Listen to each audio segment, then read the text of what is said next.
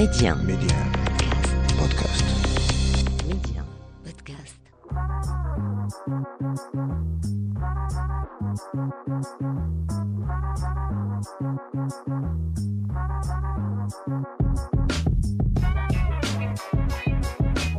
Bienvenue à vous pour ce nouveau numéro de l'Hebdo MC, le rendez-vous taillé sur mesure pour tous les curieux et curieuses. On parle médias, culture et tech avec un focus tout particulier sur le Maroc. Média Karima, l'Hebdo MC. Cette semaine, pour notre interview, on reçoit Hassan Rouissi, fondateur du groupe TNC The Next Click, expert en marketing digital et organisateur des Digital Brunch. Digital Brunch qui souffle cette année sa septième bougie et qui s'est tenue du 17 au 19 mai 2022. L'occasion pour nous de retracer l'histoire de cet événement et son impact, mais aussi le thème de cette septième édition qui est Creative Effectiveness, autrement dit efficacité créative. Sans oublier bien sûr un petit récap des tendances digitales 2022. Pour la chronique du jour, retour sur ces artistes marocains qui ont tenté l'aventure des NFT. On les appelle aussi les crypto-artistes, designers, chanteurs ou encore photographes. Qui sont ces artistes? On en parle dans le détail dans la chronique du jour. Et enfin, dernier stop, le journal de l'Hebdo MC, l'actualité tech qui a marqué cette semaine. Sinon, en attendant, premier stop. L'interview MC Et comme convenu pour notre interview, on reçoit Hassan Rouissi, fondateur du groupe TNC The Next Click, expert en marketing digital et organisateur des Digital Brunch. Hassan Rouissi, bonjour et merci d'avoir accepté mon invitation aujourd'hui. Bonjour Kalima, merci beaucoup, c'est moi qui vous remercie. Merci beaucoup. Alors pour les personnes qui nous écoutent actuellement, euh, le Digital Brunch, c'est quoi? Alors, le, le Digital Brunch est un, est un événement que nous avons commencé à organiser à partir de l'année 2018. C'est un événement qui est organisé par le groupe des agences TNC, de NextClick, Mediamatic et Gear9. Nous sommes un groupe d'agences qui opèrent dans le digital et dans la communication et la publicité.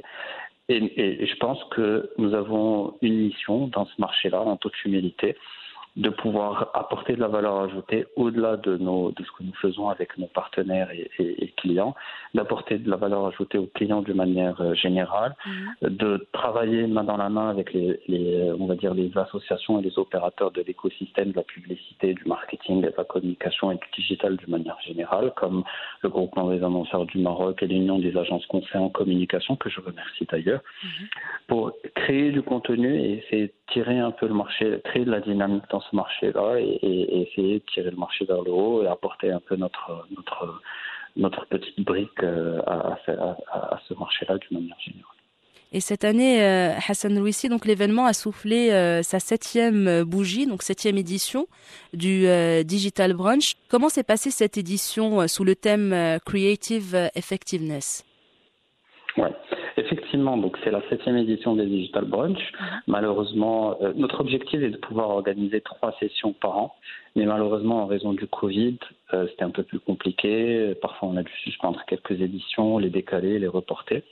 Mais nous sommes fiers aujourd'hui d'avoir atteint ce milestone, euh, qui est la septième édition. Euh, euh, ce sont sept éditions qui ont traité des sujets divers autour, autour des, des thématiques principales, mais on a traité des sujets comme la data, l'analytics, les influenceurs, le gaming, le e-commerce. Et à chaque fois, nous avons eu de la chance d'avoir euh, la chance d'avoir des intervenants de calibre vraiment mondial, des intervenants vraiment exceptionnels qui ont accepté d'être parmi nous. euh, que je, je citerai des exemples. On a eu des intervenants de Waze, de TikTok, de Salesforce, de l'IAB France, etc., etc. Ils sont des, des intervenants qui, qui nous ont apporté vraiment beaucoup, beaucoup d'informations extrêmement intéressantes que nous avons partagées avec, euh, euh, avec notre audience. Nous venons de clôturer la septième édition et nous sommes fiers, vraiment fiers d'avoir euh, euh, euh, atteint des chiffres qui sont quand même assez intéressants. Nous avons, nous avons pu enregistrer plus de 7000 inscriptions euh, aux différentes sessions, qu'elles soient en présentiel ou en virtuel à travers des webinaires. Et, ce sont, ce sont 7000 inscriptions qui nous viennent du Maroc, du, Maghreb, mais aussi de, l'Afrique et, de l'Afrique subsaharienne et euh, du Moyen-Orient, et parfois même de l'Europe et des États-Unis euh, et des Amériques, je veux dire. Et nous sommes vraiment fiers d'atteindre ces chiffres-là. La septième édition, on a vu la participation euh, d'une guest star qui est au fait Georges Mohamed Chérif, que je remercie personnellement de son implication et du temps qu'il nous a accordé. Mhm. Euh, pour rappel, Mohamed, euh, Georges Mohamed Chérif est le CEO de Buzzman, qui est l'une des agences la plus, les plus créatives dans le monde. Et septième édition, Hassan, donc sous le thème de Creative euh, Effectiveness, expliquez-nous un peu euh, le choix de ce thème et comment justement euh, l'efficacité créative impacte la marque. C'est un super sujet parce que ce qui s'est passé avec le Covid, c'est qu'on a vu des croissances exponentielles en termes d'investissement publicitaire sur le digital, mhm. ce qui est tout à fait normal parce qu'on a vu une consommation du digital qui est encore plus forte de la part du consommateur. Euh, et de la part des, on va dire, euh, des, audiences d'une manière générale, ce qui a poussé les marques à vraiment aller sur, à s'acharner dans, la, dans des process de création de contenu et de la création de contenu qui est de plus en plus, on va dire, importante. Et à partir de ce moment-là, euh, les gens ont commencé à se poser, les annonceurs à se poser une question. C'est pas un débat qui date d'il y, y, a une année ou deux, c'est un débat qui date de plusieurs années déjà. Bien sûr.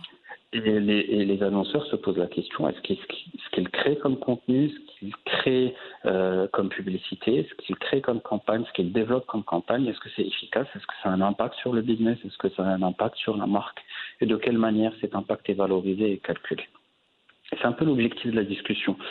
Et donc, dans cette septième édition, nous avons un peu discuté des process créatifs, on a discuté de comment l'agence devrait collaborer avec les annonceurs, comment comprendre les audiences et comment, au final, venir déployer des process créatifs qui permettent d'avoir des publicités, des campagnes qui soient efficaces au vrai sens du terme, et qui permettent donc de driver de la croissance, driver euh, du chiffre d'affaires, mais aussi créer des marques qui soient iconiques et mmh. qui impactent même la culture d'un pays, euh, d'une audience ou autre. On a vu des publicités, que ce soit au Maroc ou à l'international, qui ont pu réussir ce challenge-là. Au final, la question a été de dire est-ce qu'on fait de la publicité pour qu'elle soit, qui fasse du buzz, ou une publicité qui fasse du buzz, mais qui soit efficace aussi et qui ait un impact durable sur les marques et sur les entreprises. Voilà, avoir les deux, euh, avoir les deux options justement, impacter et faire le buzz de façon, euh, de façon positive. Tout à fait. Et sinon, Hassan Rouissi, quelles sont les nouveautés de cette euh, septième édition, comme vous venez de le dire, post-Covid? Alors, cette septième édition, c'est que ça nous, ça nous, a permis de reprendre le présentiel, chose mhm. que nous avions abandonnée pendant presque, je pense, deux ans. Euh, parce qu'au début, le Digital Branch était d'abord un événement euh, qui était organisé en présentiel. Mhm. Euh, avec le Covid, nous avons dû le digitaliser. Et donc nous avons été vraiment contents de recevoir nos invités et de reprendre un format présentiel. C'était vraiment émouvant quelque part. Et donc ça, c'est une nouveauté en soi. Mais la principale nouveauté, c'est vraiment les, les intervenants que nous avons pu avoir avec nous euh, pendant cette édition-là. Avoir Buzzman, Salesforce, TikTok, Teams, tous ces gens-là sont vraiment extrêmement intéressants, nous racontent des choses extrêmement intéressantes. Et d'ailleurs, même si l'événement aujourd'hui il a pris fin, cette septième édition elle a pris fin, mhm. mais tous les tous les replays et tous les replays sont disponibles sur digitalbrunch.ma. J'invite tout le monde à aller se connecter sur le site en plus des publications qui sont faites, euh, il y a tous les enregistrements de toutes les sessions qui ont été organisées. C'est noté. Alors sinon, euh, que pouvez-vous euh, enfin nous dire concernant les tendances digitales 2022 et surtout ce qui les diffère de 2021 et des années précédentes? De mon point de vue, euh, je pense que cette question des tendances, euh, euh, c'est un, avis qui est très subjectif, qui mm. n'engage que moi. Chacun va avoir un avis différent selon ses priorités. Et de mon point de vue, de mon point de vue, la tendance principale est celle de faire converger les expériences et faire en sorte que les marques arrivent à, offrir des expériences qui soient, qui soient consolidées, qui soient exceptionnelles à travers l'ensemble des canaux et à travers l'ensemble des supports sur lesquels les marques euh, sont, sont, présentes. Et je pense que ça, c'est le, c'est le, c'est le, un peu le, maximum d'efficacité qu'on puisse euh, obtenir, c'est d'avoir cette, euh, cette expérience de marque, cette expérience digitale, cette expérience présentielle, physique, dans les points de vente, par exemple, des marques, qui soient unifiées, qui soient, qui soient, qui soient pertinentes et qui permettent effectivement à l'audience et aux consommateurs d'interagir avec la marque d'une manière vraiment exceptionnelle. Donc ça, pour moi, c'est une tendance clé euh, vers laquelle euh, tout le monde va s'orienter. Mhm. Ça passe par, euh, par la mise en place de solutions CRM, ça passe par la mise en place de solutions de marketing automation, par exemple. Des solutions qui permettent, ou des plateformes qui vont permettre euh, d'approcher à 360 degrés le consommateur et de pouvoir lui adresser des messages qui soient pertinents au bon moment et avec le bon, le bon contexte. Est-ce qu'on peut dire qu'on est euh, en évolution en quelque sorte? Est-ce que les tendances digitales sont en constante évolution? Euh, totalement, parce que les investissements dans le digital euh, sont en train de croître d'une manière euh, impressionnante. Mhm. Ce n'est pas le cas uniquement pour le Maroc. Même dans des pays qui sont développés aujourd'hui, les taux de croissance sont des croissances à plus de deux chiffres. Donc on n'est pas, on pas encore à un niveau plateau, on va dire, en termes de mhm. croissance. Cela pousse les marques à toujours se challenger. Et vu que les enjeux deviennent plus importants, les investissements deviennent plus importants, donc dans ce cas, on va dire la comptabilité derrière devient encore plus importante. Et c'est ce que et, donc le, management devient plus impliqué, le C-level devient plus impliqué. Et donc à partir de là donc euh, le fait d'avoir des enjeux plus importants pousse les annonceurs, les agences à aller, aller chercher plus de performance, plus d'efficacité et, plus de résultats. Et plus d'impact. Exactement. Et Hassan Louissi, qu'est-ce qu'on peut vous souhaiter euh, pour la suite? Euh, Alors, je vais, tant qu'on est, par contre, nous sommes en train de discuter du digital brunch, je mhm. voudrais que, effectivement, qu'on reste sur, sur cette partie-là. Parce que je souhaiterais, c'est que le digital brunch ait plus d'impact dans la région. Euh, mhm. Peut-être qu'il qu'il est, qu'il est, on, on a, là, je pense, une reconnaissance assez forte en industrie au Maroc. Aujourd'hui, je pense euh, même les associations, les médias que je remercie énormément, que ce soit le groupement des annonceurs du Maroc ou l'Union des agences conseils en communication, qui ont toujours été, et les médias aussi, qui nous ont toujours supportés dans cette initiative. J'espère qu'on puisse obtenir cette même crédibilisation euh, à un niveau régional et que ça devienne vraiment un événement euh, de, à un impact régional plus important et plus fort.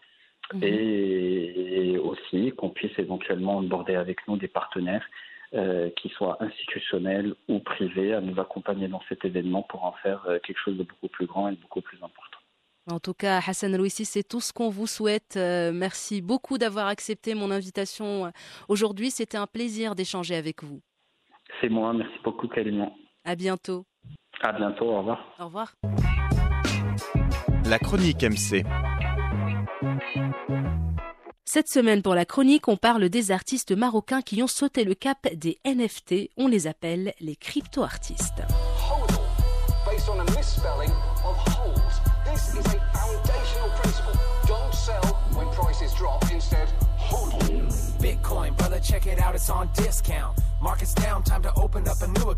On en parle souvent dans l'hebdo MC de ces crypto-monnaies, NFT, jetons non fongibles. Ils sont partout dans tous les domaines et l'art, bien sûr, ne fait pas l'exception. Au Maroc, peu de Marocains, des crypto-enthousiastes surtout, franchissent le pas vers ce nouveau monde des non fongibles tokens, en cause un vide juridique, flou judiciaire et j'en passe. Mais pourtant, certains artistes ont pris le risque, comme l'artiste Innou, spécialisé dans l'imagerie, la photographie et les effets spéciaux numériques. Selon lui, les NFT ne sont que le premier opus d'une révolution technologique. Ses œuvres, présentées sur la plateforme Foundation, évoquent le désert, un lieu qui peut comporter des fonctionnalités autres que celles pour lesquelles il est connu. C'est en tout cas ce qu'estime l'artiste Mohsin Enou. Comme son œuvre The Bar 2021, créateur et directeur artistique basé à Amsterdam, il est de ceux qui ont suivi la vague et qui fondent de grands espoirs sur les NFT. Il a entre autres exposé au Netherlands Photo Museum à l'Institut du monde arabe et au Melkweg d'Amsterdam.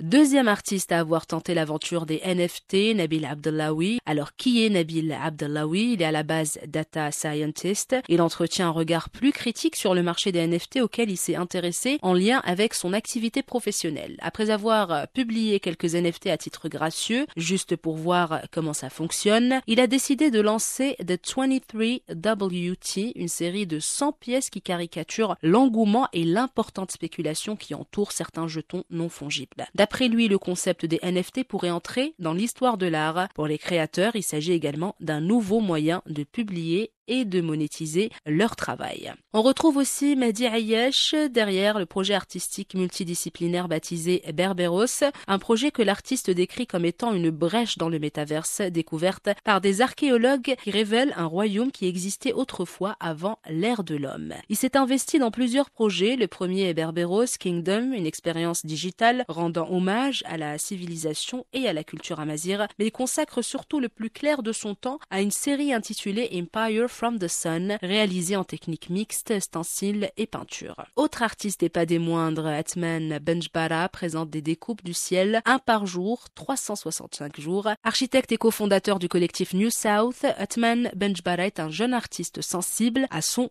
environnement urbain. Côté musique, on retrouve El Grande Toto ou quand la musique passe au NFT.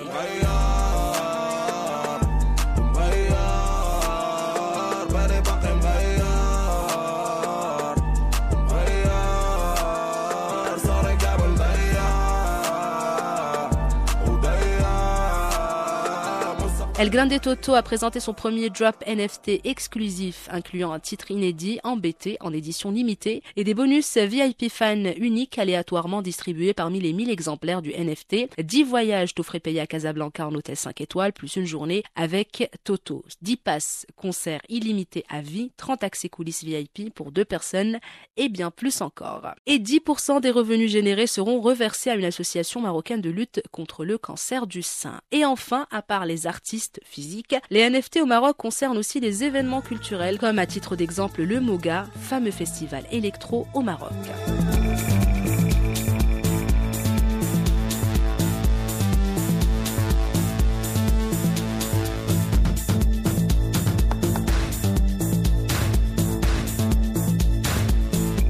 Après deux années d'annulation successives, l'édition marocaine du festival revient en 2022 à Essaouira du 30 septembre au 2 octobre prochain. Afin de soutenir ses équipes, le festival met en vente 10 NFT Legendary Edition et 100 NFT Epic Edition. Il donne accès à un enregistrement audio de haute qualité de la performance live du Ma'allem Omar Khayat avec le duo canadien Parallels et permet à la fois de soutenir les artistes et de tenter la chance de remporter un pass accès illimité aux prochaines éditions du Moga à Caparica au Portugal et à Essaouira. Avant de clore cette chronique, on n'oublie pas bien sûr Ali Kanen, dont on a d'ailleurs déjà parlé dans les précédents épisodes de l'Hebdo MC, le designer Ali Kanen qui a réalisé une œuvre en hommage à l'acteur américain Anthony Hopkins et la mise en vente en monnaie virtuelle sur une plateforme NFT. Ça sera tout pour la chronique du jour, mais restez avec nous, l'Hebdo MC, ça continue. Le journal MC. Et on ouvre cette nouvelle édition du journal de l'Hebdo MC avec cette info sur WhatsApp. L'application de messagerie du groupe Meta envisagerait de lancer une nouvelle fonctionnalité pour quitter un groupe incognito sans prévenir les autres membres. D'après une capture de la version bêta qu'a pu se procurer euh, Web Info, le réseau social détenu par Meta est clair. Seulement vous et les administrateurs seraient notifiés d'une sortie de groupe. Cette nouvelle fonctionnalité, si elle devait voir le jour, euh, serait aussi disponible sur la version de bureau de l'application, autrement dit sur ordinateur. Pour rappel, fin janvier, une réflexion avait été engagée autour d'une version payante de l'application. Celle-ci permettrait aux utilisateurs d'augmenter l'espace de stockage de leur conversation. Aucune indication n'a été fournie quant à la date de sortie de la prochaine mise à jour. Et de WhatsApp, on passe à Google. L'entreprise a dévoilé lors de sa conférence pour développeurs un prototype de Smart Glasses, lunettes connectées, permettant de retranscrire et de traduire en temps réel une conversation. Il s'agit d'un prototype sans date de commercialisation ni prix. Grâce au machine learning, Google a fait de gros progrès sur la traduction en temps réel, comme le mode interprète lancé sur ses smartphones, et ajoute aujourd'hui 24 nouvelles langues sur Google Translate, pour un total de 133 supportés. Avec ce prototype de lunettes, l'entreprise va plus loin avec une technologie qui s'efface un peu plus et permet d'être davantage présent. Le texte de la traduction s'affiche directement sur le verre des lunettes comme des sous-titres pour le monde environnant. À noter que Google, Apple, Facebook, Amazon, Snapchat, Meta donc Facebook, anciennement appelé Facebook, les géants de la Silicon Valley sont engagés dans une course à l'ambient computing, l'informatique ambiant, qui veut se fondre dans notre environnement.